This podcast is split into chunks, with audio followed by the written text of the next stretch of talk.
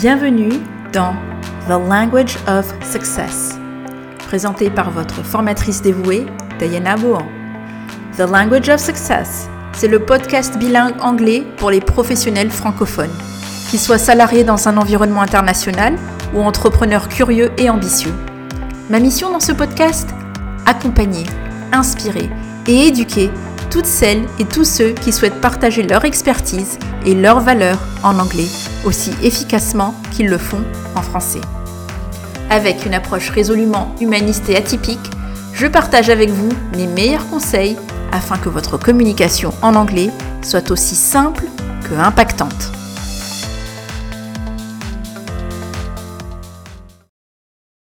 Bonjour mes chères auditrices et mes chers auditeurs.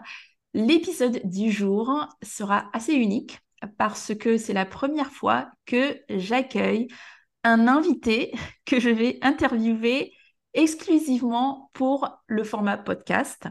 Euh, cet invité est très très spécial pour moi parce que au-delà de m'avoir fait l'honneur et le plaisir d'accepter mon invitation, mon premier podcast interviewé en direct, c'est aussi pour moi un pionnier euh, de l'apprentissage de l'anglais en ligne pour les francophones, qui a su transformer sa passion des langues en un véritable projet entrepreneurial qui euh, remplit cette double mission d'une entreprise qui est celle d'apporter de la valeur et une solution à un problème persistant, sans fioriture, de façon très accessible et qui permet aussi d'être porteur d'un projet euh, qui ben, permet de, vivre aussi. Donc euh, ça, a sa double importance quand on est entrepreneur, c'est donner, apporter de la valeur, mais également pouvoir vivre de son activité.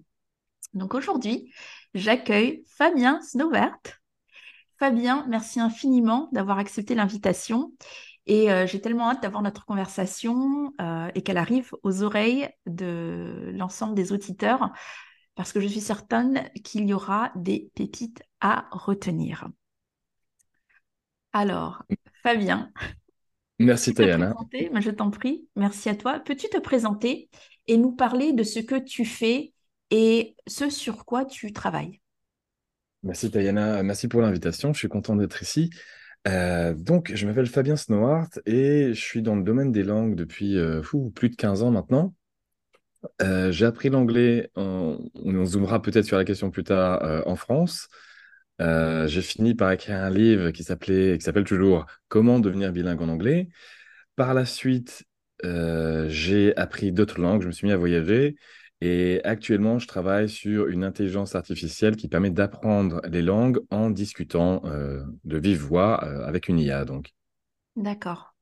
Et euh, je vais reprendre un petit peu la chronologie que j'avais retrouvée sur ton site web, justement, pour que les, auditeurs, les auditrices puissent te situer. Donc, sur le site qui s'appelle clicklish.com, on en reparlera. Mmh. Mais donc, le début du projet, je reprends textuellement ce qui était sur ton, ton site web, c'était euh, projet sous forme du newsletter, 2006. Donc longtemps avant quand même qu'on parle de euh, tout ce qui est euh, emailing, de, tout ce qui est formation en ligne. C'était pas encore, on va dire, à la mode à l'époque. Lancement du site du livre Comment devenir bilingue en anglais, 2007. donc tu apprends le hongrois et tu lances ton livre Le don des langues. Ah, ça c'était un, livre très intéressant. Au-delà de l'anglais, c'est euh, cet amour euh, des langues et euh, voir comment on peut apprendre des langues et devenir polyglotte. Lancement du livre audio Réussir à l'oral en anglais en 2012. Ensuite, tu commences à, à, travailler sur un site internet qui va être lancé après 18 mois de travail qui s'appelle Click and Speak. qui offre une ressource et un apprentissage de l'anglais et je le précise pour les personnes qui sont réellement motivées à s'y mettre. J'ai beaucoup aimé le, la petite présentation en fait de pour qui c'est, pour qui ce n'est pas. Et ça, je trouve que c'est important. On y reviendra aussi par rapport à la, motivation euh, et ne pas s'attendre à des, des, recettes miracles pour apprendre une langue. Tu as lancé un blog 2016. Euh, le blog passe le cap des 100 000 visiteurs par mois. Tu as lancé Earglish 2021. Tu as également créé, j'adore parce qu'il y a tellement de choses que tu as fait, euh, réalisé, euh, Frequency List un site qui s'appelle Frequency List qui permet de connaître les 5000 mots les plus utilisés dans la langue anglaise. Et puis, tu as une approche aussi, encore une fois, pour rendre cela accessible, l'apprentissage à travers le, pareil, la, la, phonétique, etc. Est-ce que tu peux, donc tu as expliqué un peu aux, auditeurs euh, comment tu as appris l'anglais. Est-ce que c'était une, euh, une envie ou une nécessité en fait pour toi d'apprendre l'anglais? Euh, J'ai commencé à apprendre l'anglais comme, comme tous les gens de ma génération à l'école, en sixième, ça commençait à l'époque. Et j'avoue que j'étais que, je me dis l'anglais ça va servir. pour moi, il y a deux choses qui allaient servir, c'était l'anglais et l'informatique. Du coup, j'étais intéressé par les deux. Mais mon prof d'anglais remarquait avec justesse que je faisais juste le strict minimum. Et puis, euh, donc, c'était vraiment un goût, un, goût pour l'anglais, mais qui a vraiment explosé quand je me suis euh, mis à utiliser Internet, hein, parce que c'était aussi l'apparition d'Internet. Et sur Internet, ben, on pouvait faire plein de choses, mais c'était en anglais. En français, il n'y avait, y avait rien, en fait. C'était les modems 56K qui faisaient bip, bip, bip, bip, bip, bip. Et euh, je dépensais tout mon argent de poche là-dessus pour payer les factures de France Télécom.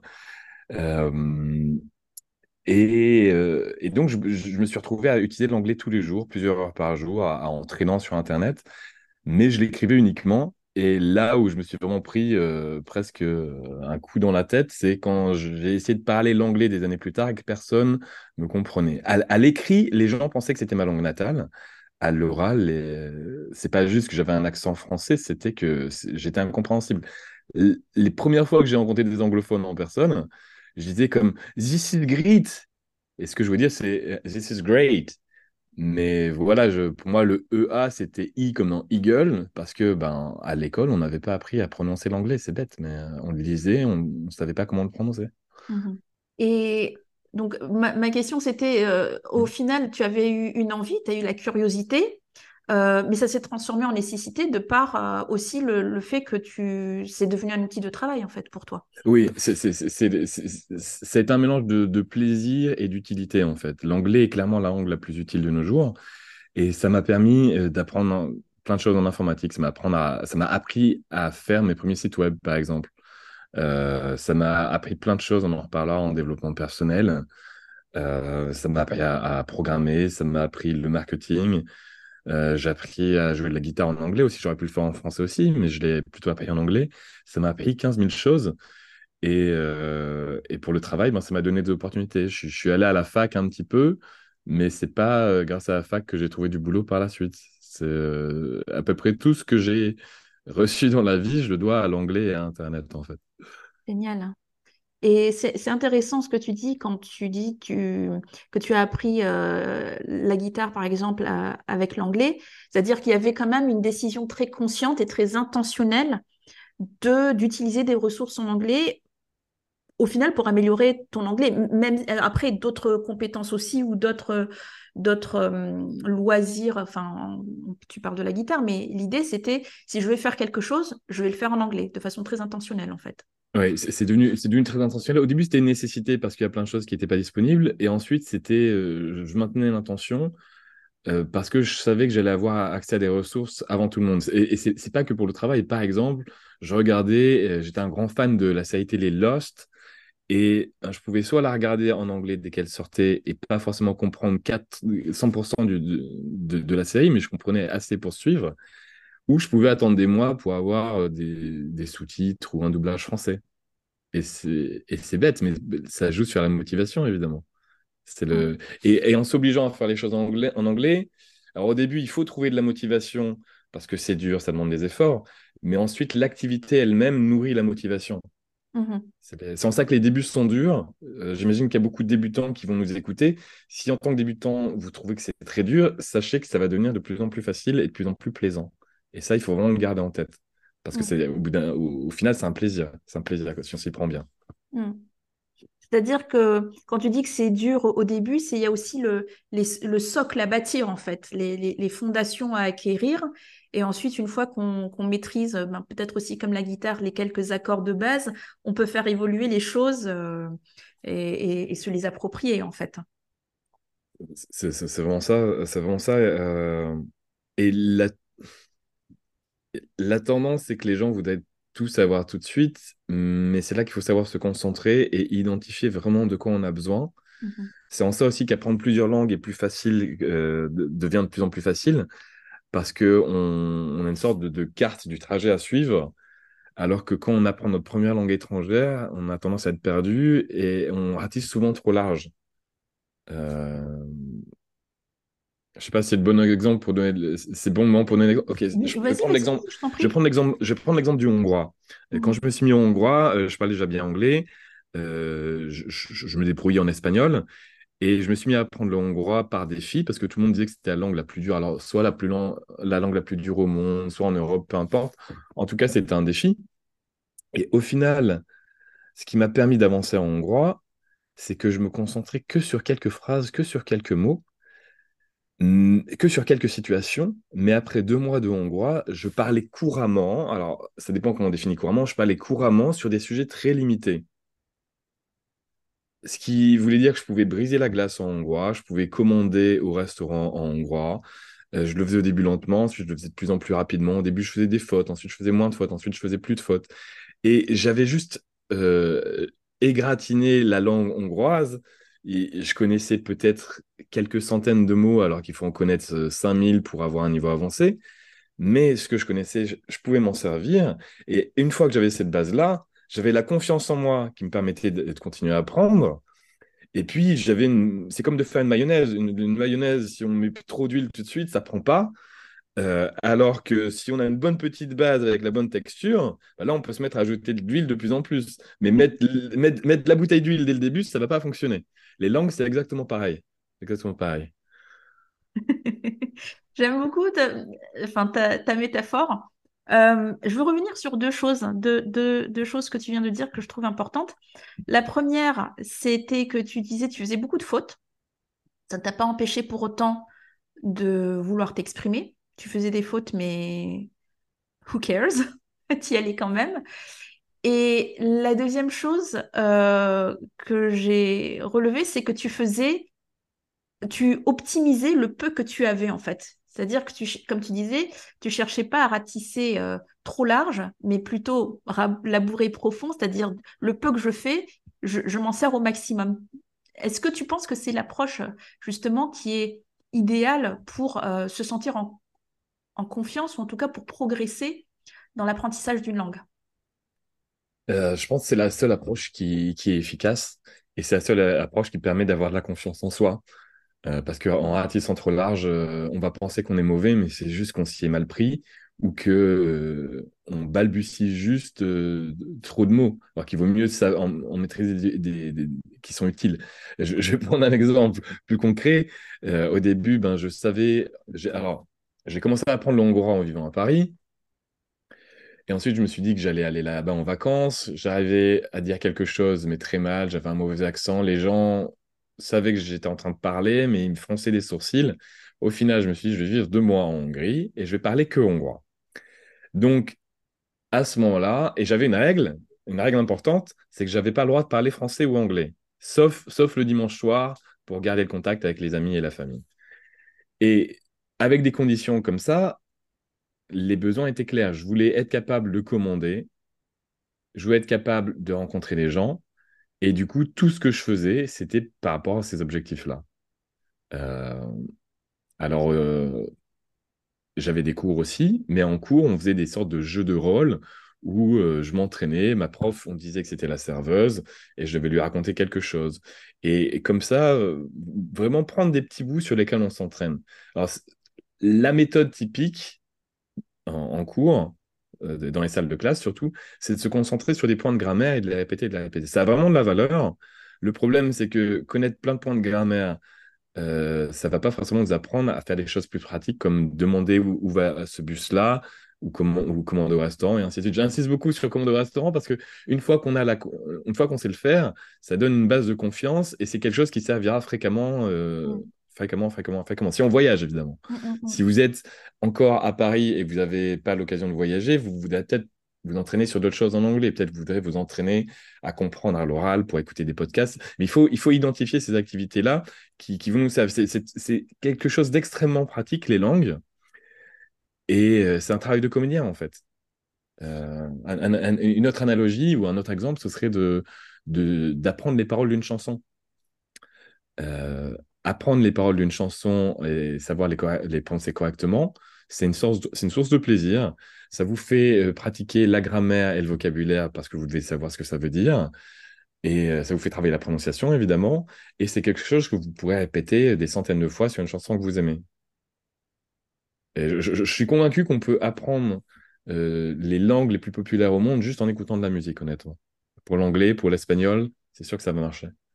Définitivement. Est-ce que tu conseillerais ça euh, Parce que après, par exemple, pour quelqu'un qui apprend l'anglais spécifiquement euh, pour le travail, est-ce que tu penses que ça fait quand même une porte d'entrée pour, prendre plaisir à apprendre l'anglais pour le travail? Parce que parfois, on apprend l'anglais pour le travail, mais parce que c'est pour le travail, pas vraiment pour soi. Donc, la motivation, elle est plutôt extrinsèque. Euh, est-ce que, par exemple, passer par cette porte d'entrée qui est écouter de la musique en anglais, ça peut permettre de prendre du plaisir et faciliter l'apprentissage? Oui, oui, je suis sûr que ça marche et que c'est même euh, préférable. À moins d'avoir. ok, prenons, prenons le cas de, du maniaque du travail qui a un, objectif très précis, qui sait qu'il veut faire telle ou telle chose dans son travail à telle date et qui va préparer euh, tout ce qu'il faut mettre tout en œuvre pour être prêt au moment T. Euh, dans ce cas-là, ok, on n'a pas besoin de la musique, mais la plupart des gens n'ont pas un but euh, très clair, aussi parce qu'on ne sait pas forcément ce qu'on va faire dans le travail. On, on saura, c'est l'œuf ou la poule. On veut apprendre l'anglais pour le travail, mais pour l'instant, on n'a peut-être pas de proposition pour le travail. On ne sait pas ce qu'on va faire comme métier exactement. Alors que en se mettant à la musique, on va trouver du plaisir et ce sera, ce sera un tremplin. En fait, il faut prendre la musique et toutes les sources de plaisir disponibles comme un tremplin pour les langues, pour l'anglais. Mhm. Euh, les séries télé, c'est la même idée, les films, c'est la même idée, les livres audio, les podcasts, c'est la même idée, sauf que les, la chanson, c'est beaucoup plus accessible, à mon avis. Mhm. Euh, je reviens un petit peu en arrière aussi sur quelque chose que tu as dit, euh, qui était donc au moment où tu as pris tes cours, tu étais, avais une prof et vous faisiez des jeux de rôle. Donc ça va me permettre de faire la transition sur ma question suivante. puisqu'on a parlé en préparant cette interview de de la valeur de l'impro, puisque les, jeux de rôle, il y a, un côté où tu, improvises, tu peux avoir un, script au départ, mais l'idée, c'est quand même de pouvoir aussi un petit peu euh, improviser dans ce jeu de rôle, voir comment un peu tu, tu, rebondis. Est-ce que tu peux un petit peu nous parler de la valeur de l'impro? Est-ce que c'est déjà quelque chose que tu as pratiqué en dehors de ces jeux de rôle? Et comment cela peut aider euh, dans l'apprentissage euh, d'une langue? Alors, il euh, faut dire euh, que j'ai longtemps été très timide, en fait, parce que quand on est adolescent et qu'on passe ses heures sur l'ordinateur et sur Internet, euh, avec un appareil dentaire et de grosses lunettes et un look à la Bill Gates, c'est pas les meilleures conditions pour être sociable et se faire plein d'amis. Bref, du coup, j'étais timide du lycée à l'âge de 23 ans, j'avais ma période de jeux vidéo. Mais également, je voulais bien en sortir. Et euh, ce qui m'a aidé à ça, c'est le développement personnel et l'improvisation. Donc, j'ai suivi des cours d'improvisation théâtrale euh, à Paris euh, pendant plusieurs années, dans différents groupes d'impro. Et ça m'a apporté énormément à plusieurs niveaux. Alors, ça apporte des choses dans ma vie au niveau du langage, parce qu'il s'agit de réagir, de, de faire preuve d'avoir de la répartie, de savoir rebondir sur toutes les situations. Et, mais c'est pas limité au langage. Souvent, on a tendance à avoir peur en improvisation. Il va falloir que je dise quelque chose. C'est un peu comme de prendre la parole en public de manière générale. Les, gens se figent. Mais en vérité, l'improvisation fait travailler également énormément sur euh, les émotions et sur l'écoute.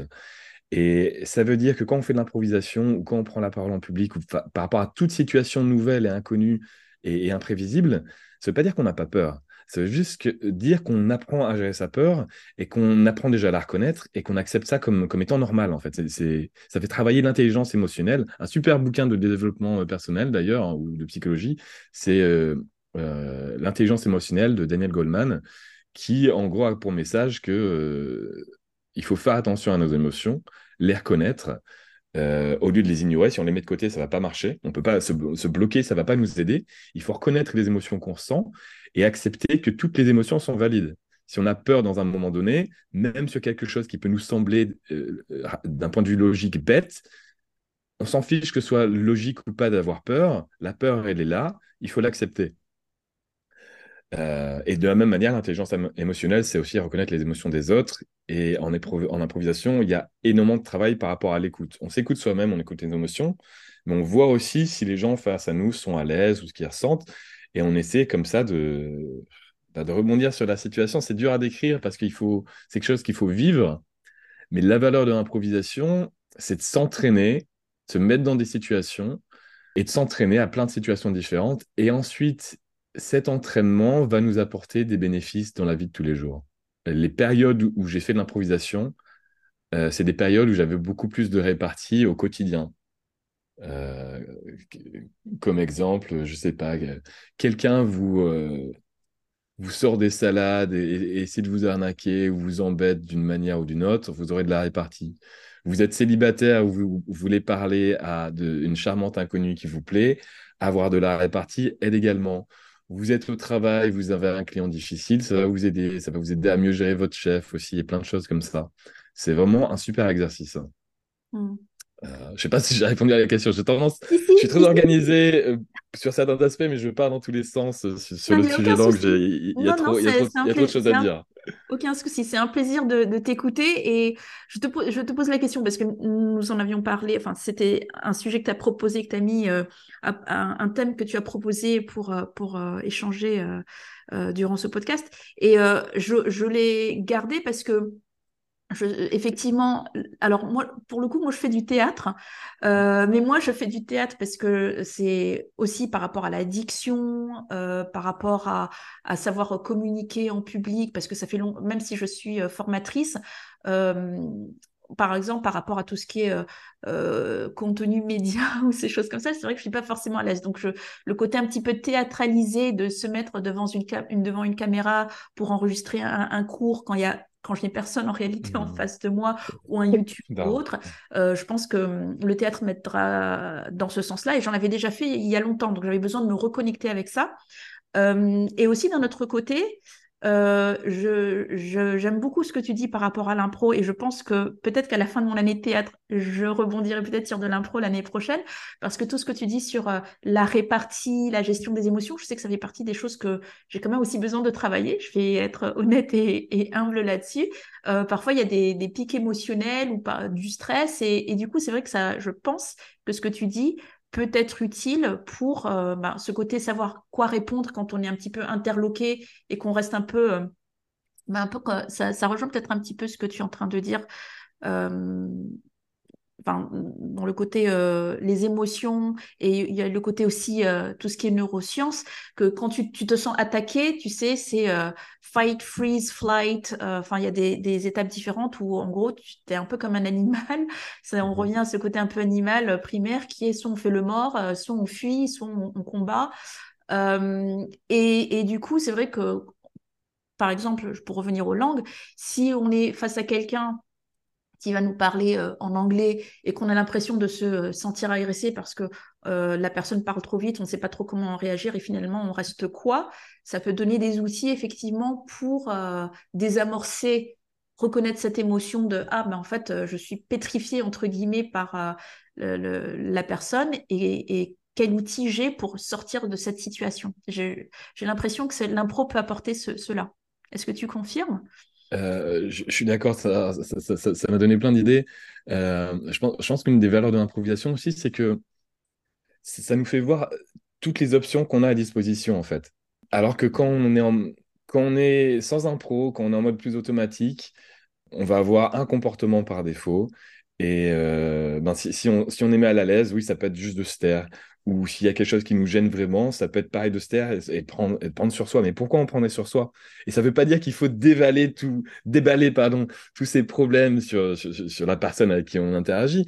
Mais si quelque chose ne semble pas correct ou euh, pas collé, reconnaître l'émotion déjà permet d'en parler. Alors que bloquer l'émotion, euh, ça, ça, fiche tout en fait. Ça, ça, nous rend nerveux, ça crée une tension qui n'est pas saine.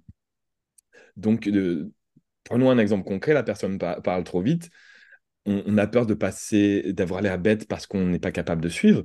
Mais non, chacun, euh, chacun a le niveau qu'il a, et c'est totalement normal de dire eh, excuse-moi, excuse-moi, mais je dois te rappeler que c'est pas ma langue natale, mmh et, euh, et s'il te plaît, dis-le plus lentement. Et, euh, et, évidemment, et ça, plus on le dit tôt, plus c'est facile. Alors que si on dit après 15 minutes de conversation, on n'a pas compris, il vaut mieux tard que jamais, mais forcément, c'est plus difficile. Et, de manière similaire, quand il y a des tensions, souvent les gens vont attendre et ils vont parler qu'une fois que le, bouchon va péter, en fait. Et c'est mm. tellement plus sain et tellement plus utile de dire dès le début ce qui nous gêne. Il y, avait d'autres choses sur lesquelles je voulais rebondir? Je sais plus, je sais plus, j'ai perdu le fil. Si, ça te revient, tu peux revenir dessus, il n'y a aucun souci. Si je te laisse deux secondes, parce que tu sais que je, je peux éditer aussi, je te le dis. Il n'y a aucun souci. Euh, donc, merci beaucoup parce que j'aime vraiment la, le, le input que tu mets dans cette conversation, euh, parce que ça, ça, apporte vraiment de, la valeur aux personnes qui, qui s'intéressent à l'anglais, mais aussi à, à ce côté développement personnel, émotion, parce que ça, ça, en fait partie en fait. Savoir maîtriser ses émotions, euh, savoir, et du coup ses réactions, et, et, quelque part s'améliorer et évoluer le, comportement qu'on aurait eu à une époque et que finalement on a réussi à changer pour le mieux, ça fait partie du, développement personnel. Euh, et donc justement, c'est là où je, je, on va en venir sur la, prochaine question. Dans nos échanges euh, de préparation, tu m'as dit que euh, tu es un comment dire, tu es passionné, tu es avide de, tout ce qui est contenu sur le self-help. donc, on va traduire ça, on va dire en français avec développement personnel. Est-ce que tu serais d'accord avec ça, cette traduction?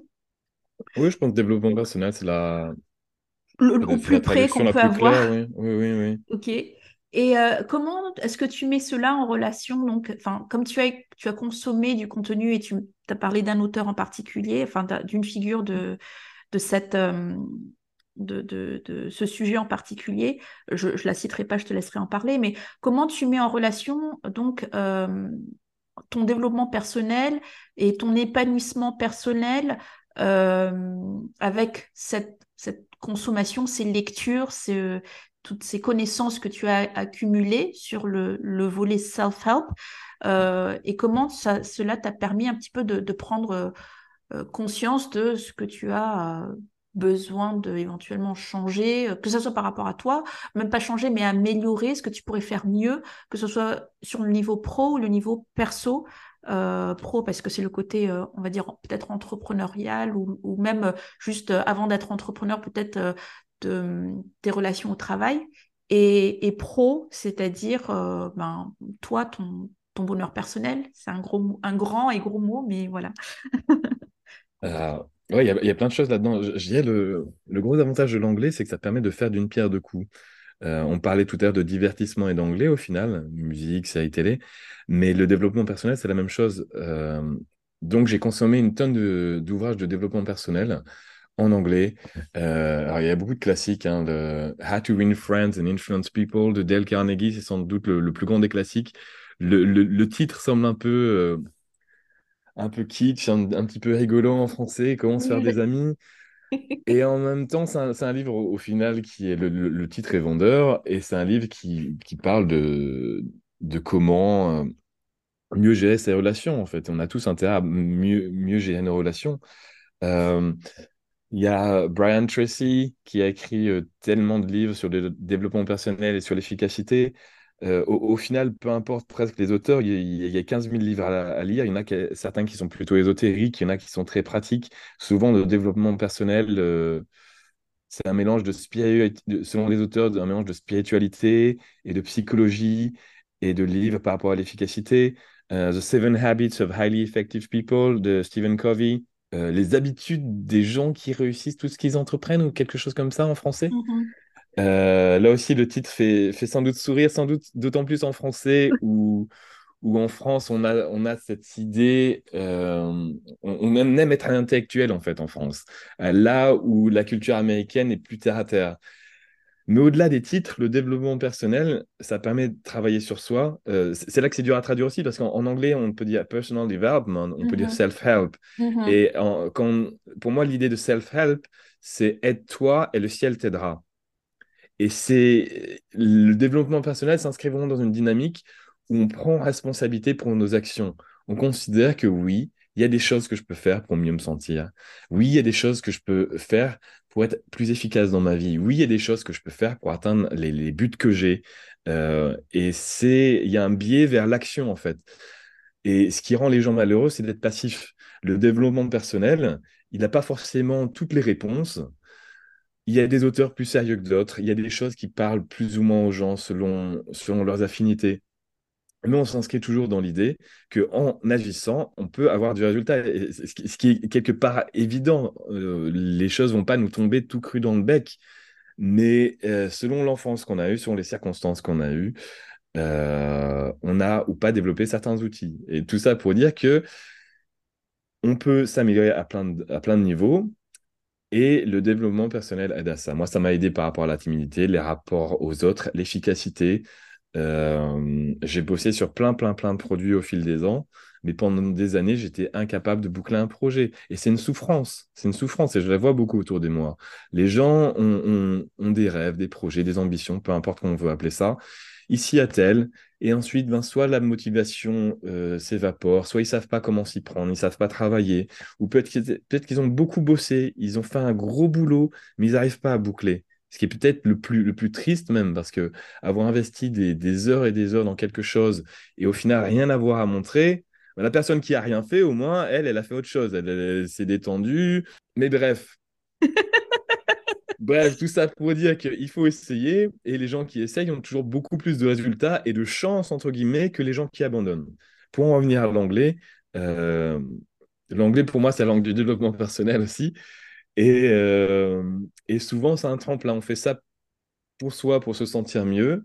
Mais une fois qu'on apprend à prendre sa responsabilité euh, pour nos actions et pour nos résultats à un niveau personnel, ben, souvent ça se transfère au domaine professionnel, que ce soit créer sur sa propre entreprise ou être plus entreprenant euh, dans, dans, le cadre d'un travail salarié ou, autre.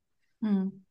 Oui, effectivement, enfin, il y, y, a plusieurs choses sur lesquelles euh, je, vais, je voulais rebondir, ou en tout cas que j'ai relevé, c'est euh, effectivement le, le côté...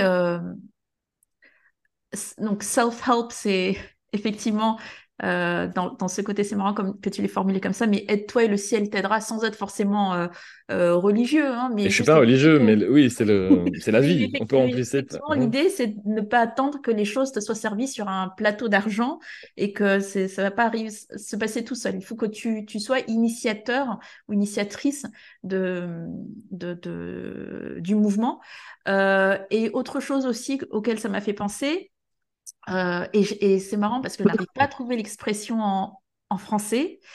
Euh, je ne suis même pas sûre que ça existe, mais ça, arrive, hein, souvent, justement. Euh, c'est personal leadership. Personal leadership, c'est-à-dire être leader de soi-même déjà et être acteur de, comment dire, de sa vie et de, des changements qu'on va apporter dans sa vie, même si le changement peut être lent, douloureux, mais et qui va peut-être falloir des remises en question euh, multiples, mais euh, agir sur, euh, sur soi-même et être acteur de sa vie, comme il y a ensuite après le, leadership vis-à-vis des autres, qui est de donner l'exemple et d'essayer d'élever les autres vers leur plus haut potentiel aussi, enfin au sens très large du leadership, il y a, d'autres choses autour, mais ça en fait partie. Et c'est vrai, je suis d'accord avec toi. Comme pour, tu parlais des séries télé, euh, que cette idée de développement personnel, de, je fais mon accent franchement personnel, ce, self-help, ce sont des concepts qui viennent effectivement des États-Unis et comme les séries, en fait, souvent, par exemple, moi, je traîne, entre guillemets, beaucoup sur LinkedIn, entre autres, LinkedIn, et souvent, il y a des, auteurs ou des, références à des pays euh, ou des, auteurs euh, anglophones et souvent euh, américains ou en tout cas anglo-saxons. et en fait, ceux qui, qui ont le ce petit edge, ce petit truc d'avance, c'est je sais quelque chose que les autres ne savent pas et je cite des auteurs euh, en anglais parce que moi j'ai pu le lire en anglais en fait. Et du coup les autres sont un petit peu suiveurs euh, derrière de ah tiens je découvre quelque chose alors qu'effectivement euh, si tu maîtrisais, ou en tout cas tu étais déjà plutôt bien à l'aise avec la langue, tu, tu aurais la primeur de l'information. Donc euh, là, là c'est vraiment le côté euh, knowledge is power, dans le sens où si tu, au, minimum, maîtrises bien la langue pour au moins déjà le lire, et ensuite sur d'autres contenus par exemple sur des, vidéos sur YouTube ou du, des, podcasts, être capable de suivre des, de suivre des interviews en anglais, de ces personnes-là, euh, tu, tu, tu, tu, reçois déjà beaucoup d'informations que tu peux déjà activer pour toi, éventuellement partager ensuite après, mais qui te donnent une petite longueur d'avance quand même sur, sur les autres, quoi. C'est sûr, c'est sûr. J'aime beaucoup ton expression, avoir la primeur euh, de l'information. Mmh. C'est ça, c'est ça. A- ça. ça me fait penser à plein de choses parce que, euh, comment dire, je pense, je pense qu'il y a une, il y a une question culturelle dans tout ça aussi. Mmh. Euh, en France, on aime beaucoup tout ce qui est intellectuel. On a une culture de malade qui brille de par le monde. Et en même temps, on a tendance à être très critique. Mmh. Euh, la critique est facile, l'art est difficile. Et avoir, alors, moi, je suis 100% pour l'esprit critique. Et le politiquement correct, c'est pour moi son opposé. Euh, mais en étant trop critique, il y a une différence entre avoir un esprit critique et être rationnel et être trop critique. C'est pas la même chose. Mmh. Et à côté de ça, euh, les États-Unis apportent euh, culturellement énormément euh, de choses aussi. On se moque souvent des États-Unis en disant qu'ils n'ont pas de culture, mais les États-Unis ont la culture la plus populaire au monde par rapport euh, à la télévision, au cinéma, par rapport à la musique. Ils brillent dans le monde comme comme c'est pas possible. Et la France est son rival en fait, Euh, que ce soit par la cuisine. La France est le pays le plus visité au monde. Nos grands auteurs, nos grands scientifiques. Et c'est deux, c'est deux pays différents, c'est deux cultures différentes, mais qui n'ont pas forcément besoin de s'opposer. J'en parle parce que euh, souvent, ça, souvent les Français ont une résistance à apprendre l'anglais par rapport à ça. Alors que si on va en Bulgarie ou en Europe centrale ou dans les Balkans, euh, les gens parlent anglais parce qu'ils sont obligés. Euh, les Bulgares, euh, à mon avis, parlent très bien anglais, c'est une question de génération aussi. Mais les, les Bulgares jeunes parlent mieux anglais que les Français du même âge parce qu'ils en ont besoin. Ils en ont besoin. Ils vont pas se débrouiller à l'étranger juste avec le bulgare. Ils vont pas se créer des opportunités juste avec le bulgare. Et en France, on a intérêt à adopter l'anglais pour euh, deux choses, pour avoir la primeur des informations, pour être en avance dans plein de domaines différents. Un chercheur de nos jours euh, qui ne connaîtrait pas l'anglais serait totalement à la ramasse. Si on veut publier dans le monde scientifique, il faut au minimum savoir lire et écrire l'anglais. Si on veut présenter à des conférences, il faut savoir parler anglais. Et l'anglais permet aussi d'exporter tout, tout, euh, ce, tout ce génie français, tout, tout ce qu'on sait faire en France, ça permet de l'exporter. Bref, suis lancé, je suis, j'ai créé peut-être euh, le problème moi-même. Enfin, je n'ai pas créé le problème, mais je créé un problème que j'observe. Et tout ça pour dire qu'on a plus à gagner à, à prendre les, le meilleur de chaque domaine plutôt qu'à rester euh, chauvin. Et, euh, et, je pense que c'est une question à se poser parce que si on a des réticences à apprendre l'anglais, c'est intéressant de se demander pourquoi, tout simplement. Est-ce que tu as, est-ce que tu as un début de réponse à, ce, à cette question euh, bah, La réponse, ce serait d'être ouvert d'esprit. Être ouvert d'esprit, ça n'empêche pas de, faire preuve d'esprit critique. Euh, mais quand on est trop fermé d'esprit, ça empêche de découvrir d'autres choses super. Il n'y a pas un pays meilleur que l'autre. Il y a des aspects meilleurs que l'autre. Niveau sécurité, il y a des pays meilleurs que d'autres. Euh, niveau série télé, il y a des pays meilleurs que d'autres. Niveau littérature, il y a des pays meilleurs que d'autres. Et ensuite, c'est granulaire, hein, parce qu'il y a aussi des auteurs de pays moins connus qui seront meilleurs qu'un auteur moyen ailleurs. Mais Bref, euh, moi, je suis partisan de, de prendre ce qu'il y a de mieux partout et de, et de s'en servir. Mm. Euh, et pour en revenir au développement personnel, euh, oui, la, ce qui est publié en anglais, surtout aux États-Unis, est en avance sur beaucoup de choses qui se qui sont en France. Ensuite, être juste suiveur, c'est pas super fun. Mais si on est. Mais il vaut mieux être suiveur et s'enrichir personnellement et matériellement en partageant des choses connues aux États-Unis et pas connues en France, plutôt que de, que plutôt que de stagner, en fait. Je rejoins complètement euh, sur beaucoup de choses que tu dis. Après, je pense je sais pas, c'est là, là c'est vraiment, euh, je, c'est pas, c'est pas de l'émotionnel pour le coup, mais on a quand même tous les deux peut-être aussi des points de vue légèrement biaisés parce que euh, nous, enfin, d'avoir appris euh, euh, des, langues différentes. Je parle aussi espagnol. Hein. Alors pour le coup, le malgache, mais paradoxalement moins bien que les autres langues. Euh, donc, euh, euh, je t'en parlerai en off à une autre occasion. Ok, ok, ok. mais, mais, mais, par contre, on est aussi, nous sommes aussi des personnes qui avons voyagé. Et c'est, ça, ça, fait aussi partie, je pense, de, de cette capacité à avoir des, perspectives différentes. Non pas par rapport aux auditrices et auditeurs qui écoutent et qui auraient peut-être eu moins l'occasion de voyager, mais euh, qu'il y a, un, jugement, euh, absolument pas. Mais c'est vrai que quand on a eu l'occasion de voir, de, juste être spectateur en fait, euh, de, de, dire ah tiens ça fonctionne comme ça ici. Ah tiens ça fonctionne comme ça ici, là. Et de le prendre sans jugement aucun comme tu dis. Ben, du coup, ça permet de juxtaposer un peu et de dire et de, et de comparer sans forcément être critique, mais de, juste dire ah je constate que ici c'est comme ça et comme et, et, ailleurs c'est comme ça. Quand je vivais à Madagascar, c'était pareil.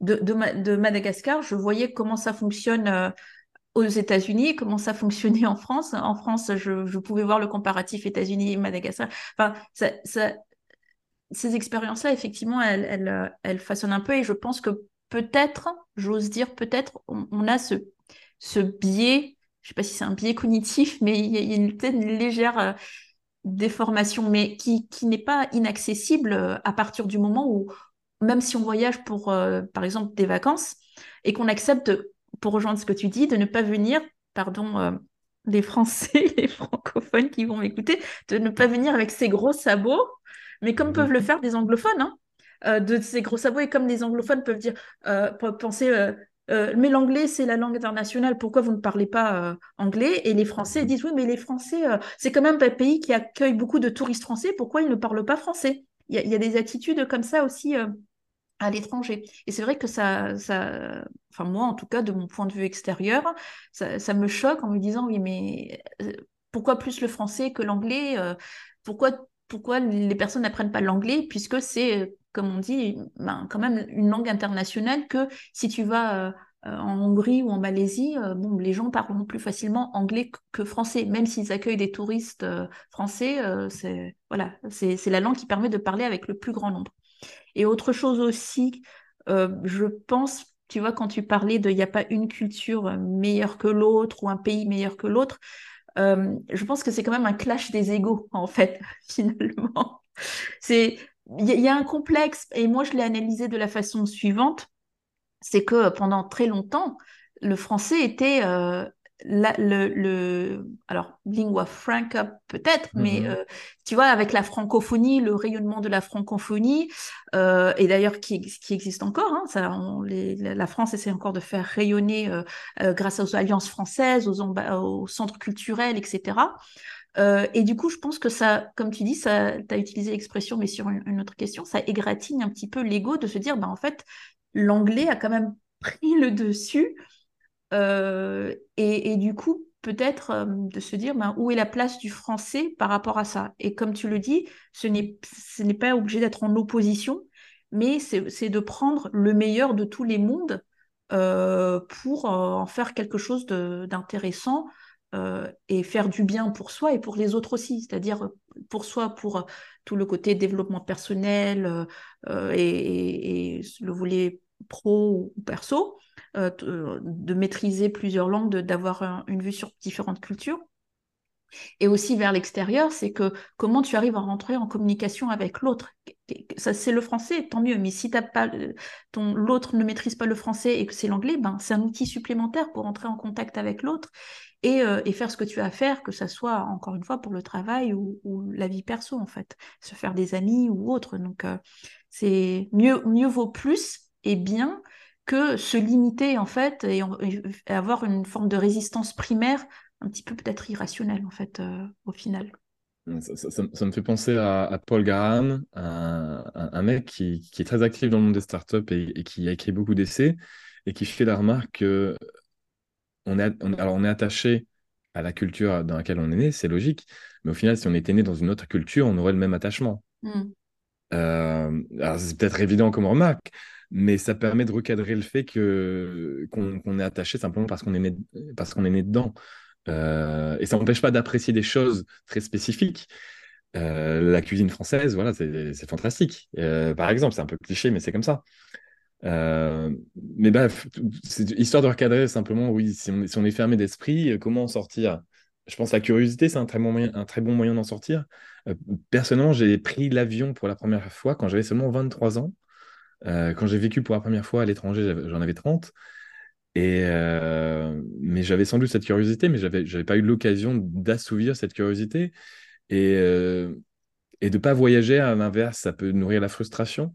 Si quelqu'un qui a pas du tout envie de voyager, d'accord, mais les gens des fois sont plus frustrés de pas pouvoir le faire. Mais on a quand même de la chance, ça n'a jamais été aussi facile de voyager euh, que de nos jours, ça n'a jamais été aussi bon marché. Euh, il y a 15 000 cultures, 15 000 langues, 15 000 choses à découvrir. Et euh, alors, on, a parlé de beaucoup de choses, hein, et on, tourne un peu autour des langues, on n'est pas dans l'apprentissage, peut-être qu'on y reviendra ensuite, mais je pense qu'il y a des choses intéressantes à dire. Euh, j'ai perdu le fil, évidemment. C'est pas grave. J'espère que la première partie de cet entretien t'a plu et que tu as hâte de retrouver la suite. Pour tout savoir sur Fabien Snovart, et en particulier les outils qu'il a développés pour améliorer ton apprentissage de l'anglais, je t'invite à parcourir la description de l'épisode. Tu y retrouveras toutes les informations utiles. Et pour la suite de l'entretien, rendez-vous au prochain épisode qui aura lieu exceptionnellement la semaine prochaine J'allais vous le mettre pour la première semaine de janvier, mais je me suis dit non, c'est pas possible. Il y a trop de pépites, il y a trop de valeurs à partager. Il faut que euh, les auditrices et les auditeurs aient euh, la full story, l'histoire complète euh, pour la fin de l'année, pour peut-être te motiver à te mettre et te remettre sérieusement à l'anglais pour atteindre tes objectifs. Donc dès la semaine prochaine, tu auras la suite de l'entretien avec Fabien. Si tu fêtes Noël, je te souhaite de passer ce moment de la façon la plus agréable qu'il soit. Et en attendant de se retrouver, n'oublie pas, tu as tout mon soutien pour ta réussite en anglais.